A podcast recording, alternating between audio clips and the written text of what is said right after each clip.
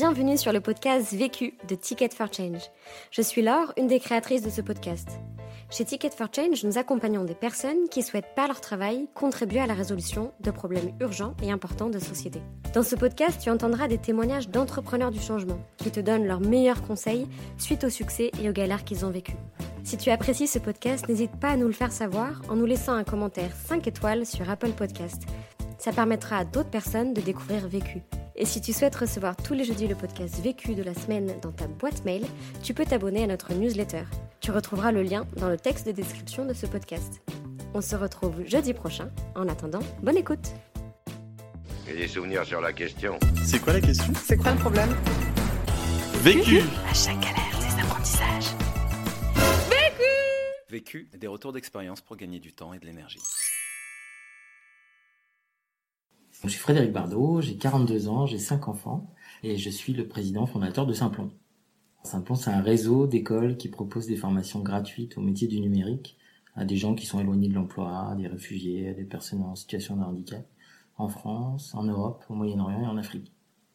On a lancé ça il y a 4 ans et demi, on a commencé à 4, maintenant on est 90 et on a commencé avec 0 euros et maintenant on fait 6 millions d'euros de revenus.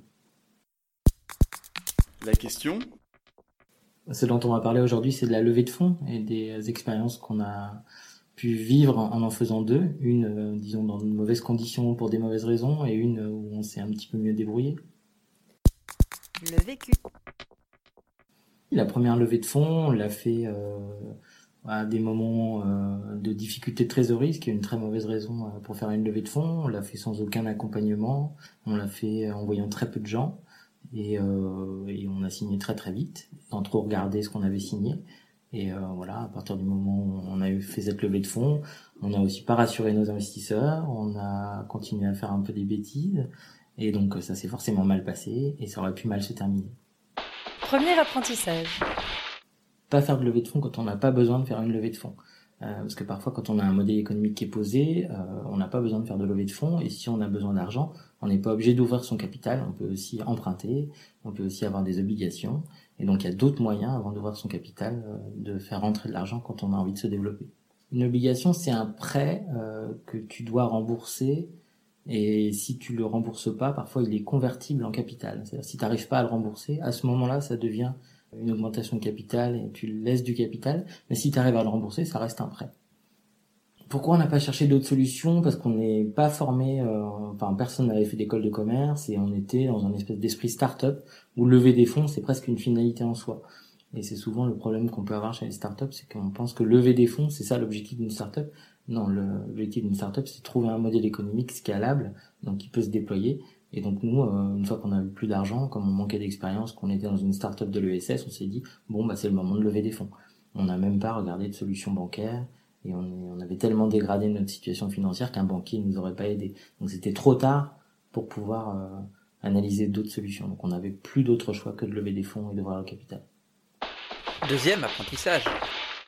Le deuxième apprentissage, c'est de ne pas sous-estimer le temps que ça prend de lever des fonds, parce qu'il faut déjà préparer un certain nombre de documents euh, qui prennent du temps, euh, d'où l'intérêt d'être accompagné aussi pour préparer ces documents. Et après, il faut voir plus de personnes qu'on a vues la première fois. Donc, euh, pour la deuxième levée, on a vu une quinzaine de personnes, et il faut se préparer à répondre à la question de qu'est-ce que vous voulez, combien vous voulez, et combien vous êtes prêt à nous vendre des parts du capital. Et tout ça, faut le préparer en amont.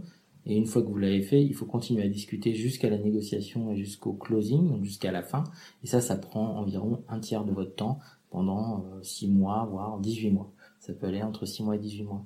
On s'imaginait pas qu'une levée de fonds, ça prenait un tiers de temps sur un an. Et pour un dirigeant, un tiers de son temps sur un an, ça peut être dommageable ou euh, dévastateur. En tout cas, il faut l'anticiper. Un minima, les documents à préparer pour une levée de fonds, c'est euh, des slides ou quelque chose qui écrit le projet, euh, qui détaille l'équipe, euh, la manière dont vous avez envie de faire des choses. Et après, il y a exactement la même chose, mais avec des chiffres euh, dans un tableau Excel. Ou, euh, donc, c'est à peu près les deux seuls documents à préparer. Et moi, j'ajouterais que sur la base de nos expériences, il en faut un troisième qui est euh, qu'est-ce que je veux absolument et qu'est-ce que je ne veux pas absolument. C'est-à-dire une proposition à faire aux investisseurs sur lequel ils vont se déterminer au lieu d'aller voir plein de gens et d'écouter euh, la manière dont ils ressentent votre projet, de dire bah nous on a ça à te proposer, c'est de dire bah voilà nous on voit les choses comme ça, comment est-ce que vous réagissez par rapport à ça? C'est on gagne un temps fou en fait et surtout on, on apprend à définir ce qui est important pour soi et ce qui ne l'est pas et ce qu'on veut surtout pas. Par exemple, pour la première levée de fonds, euh, on a vu très peu de gens et on, on était très euh, enclin à savoir ce qu'ils allaient penser euh, du fait qu'on avait besoin de fonds. Et on arrivait avec des mauvaises raisons d'une crise de trésorerie. Et donc on a attendu leur feedback pour pour définir ce qu'on voulait.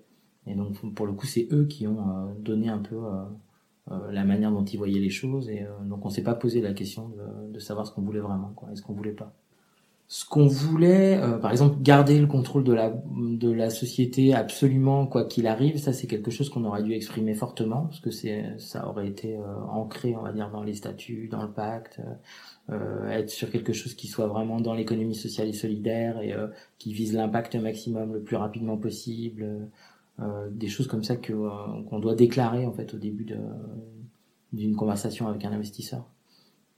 Parmi les choses, par exemple, qu'on a refusé dans la deuxième levée de fonds, c'est euh, d'avoir une, obligation de validation d'un certain nombre de décisions qui relèvent que de l'entrepreneur. Prendre un exemple, des décisions de recrutement, des décisions de, de création de nouvelles activités ou des, euh, euh, des dépenses supérieures à tel plafond. la première levée de fonds, on avait été pas très regardant là-dessus et donc en fait, dès qu'on voulait faire quelque chose de particulier, en fait, il fallait en informer les investisseurs. Et, euh, et donc, en fait, on ne le faisait pas. Et donc, on s'est mis en défaut par rapport aux investisseurs, par rapport à ce qu'on avait signé avec eux. Donc, ça a aussi émoussé la confiance euh, qu'on avait avec eux. Quatrième apprentissage. Les entrepreneurs sont souvent des gens seuls, mais alors le pire moment pour être seul, c'est quand on fait une levée de fonds. Il faut vraiment bien s'entourer, il faut euh, pouvoir avoir plusieurs avis, et euh, il y a un certain type de partenaire qu'il faut avoir autour de soi avant de faire une levée de fonds. Donc le premier, c'est euh, quelqu'un qui va vous aider à bâtir le, plan stratégique et le plan de développement à la manière dont les investisseurs le ressentent, parce qu'un un, un entrepreneur voit les choses d'une manière entrepreneur et pas forcément un investisseur. Il faut adopter la logique des investisseurs, et ça c'est rare de pouvoir le faire tout seul la logique des investisseurs, c'est euh, d'éviter les surprises, d'éviter les risques, euh, euh, d'être sur des choses qui se font par étapes, avec un plan séquentiel, plus ou moins prévu à l'avance, qu'on va essayer de respecter, donc de découper les choses par par étapes, par tâches avec des milestones ou des étapes intermédiaires, des choses comme ça. Alors qu'un entrepreneur, il va souvent se dire, et c'est moi, c'est beaucoup mon cas, on y va, on verra bien, et puis on verra bien ce qui se passe. Et ça, c'est pour le coup pas la logique d'un investisseur. Donc il faut adopter cette logique-là, qui est assez saine hein, d'ailleurs. Ça, c'est la première chose. Et après, il faut chiffrer tout ça. Donc le deuxième accompagnement très important, c'est euh, le business plan et la manière de faire et le modèle économique et la manière dont il va se gérer et aussi la partie euh, financière c'est-à-dire euh, la manière dont la trésorerie va évoluer. On a failli mourir par une crise de trésorerie, c'est-à-dire que on avait des clients, on avait des gens, on vendait des choses, on avait des subventions du mécénat, sauf que on, dépensait plus vite qu'on faisait rentrer de l'argent, et donc ça c'est comme ça qu'on meurt. Et donc ça c'est un vrai métier, il faut être entouré par des gens qui connaissent bien ça. Et la troisième chose c'est la partie juridique, parce que euh, faire une levée de fonds c'est se marier, et donc, euh, on peut se marier sans faire de contrat de mariage, euh, sauf que quand il y a un problème, effectivement, il vaut mieux avoir prévu euh, les cas de sortie, les problèmes, les conflits, et puis aussi les règles de gouvernance, qu'est-ce qui relève que de l'entrepreneur, qu'est-ce qui fait qu'on doit avoir une autorisation de ses actionnaires, et tout ça, il faut y penser avant de démarrer une relation, et il faut le, le graver dans le marbre. Et ça, c'est un vrai métier là aussi de, de pouvoir le faire. Donc ça, c'est vraiment les trois accompagnateurs nécessaires. Donc c'est un plan pour l'accompagnement. On a eu, on est un peu vénard, on a eu de la chance et euh, je suis fait le HEK depuis 2015 et dans ce cadre-là, on a eu droit à des accompagnements pro bono euh, de Latam et Watkins sur la partie juridique, qui est un des meilleurs cabinets d'avocats du monde, et d'Accenture, qui est un super cabinet de conseil et de stratégie aussi. Et euh, j'ai eu la chance aussi de faire le programme Scale Up d'Entropia. Et là, je suis tombé sur un banquier d'Edmond Rothschild qui nous a aidé sur la partie valorisation et stratégie vis-à-vis -vis des investisseurs et donc avec Accenture, Rothschild et la Tammy Watkins, on peut dire qu'on peut commencer une levée de fonds euh, de manière sereine et ça, on a vraiment eu de la chance. Je pense qu'on peut pas faire une levée de fonds tout seul, mais on peut euh, avoir euh, des, je sais pas, des mentors ou travailler un business plan avec quelqu'un qui va vous aider à faire le business plan et qui va peut-être devenir un business angel. travailler avec son expert comptable et voir s'il n'a pas des connaissances au-delà de l'expertise comptable qui peuvent vous aider à faire Et en fait, il faut partager, il faut dire ce qu'on sait pas faire, essayer d'aller chercher l'info. Il faut appeler d'autres entrepreneurs. Euh, moi, je passe beaucoup de temps à aider des entrepreneurs à faire des levées de fonds et à leur expliquer toutes les erreurs qu'on a fait.